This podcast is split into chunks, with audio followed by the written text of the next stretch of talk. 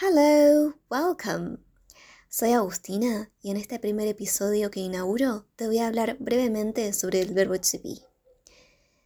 To be or not to be. Let's begin. El verbo to be, que significa ser o estar, siempre nos genera dudas cuando empezamos a estudiar inglés. Por eso creé este primer episodio con este tema para ayudarte a entender cuándo lo usamos y cuándo no. Relájate, cerrá los ojos e imagina que estás viajando en la ruta esta ruta se llama to be y es muy solitaria, porque estamos en el tiempo simple. Puede ser present simple o past simple. El verbo to be en el simple es independiente. No se junta con otros verbos en una misma oración, porque tiene un significado en sí mismo. Nunca podríamos decir I am do, lo cual significaría yo soy hago o yo estoy hago. Así que estaría mal.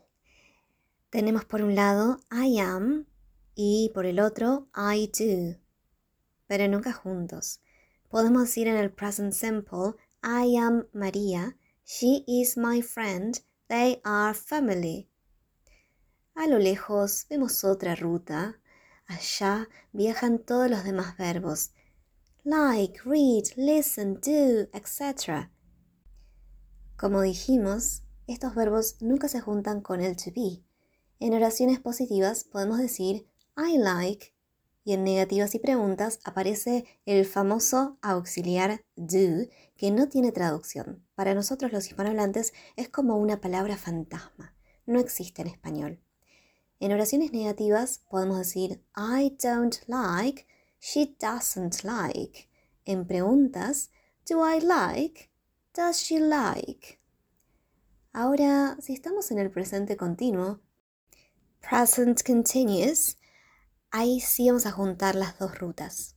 Usamos el verbo to be con otro verbo que termina con el gerundio, o sea, ing. I am cooking, she is cooking, they are cooking. Bueno, espero que les haya ayudado. Muchas gracias. Bye.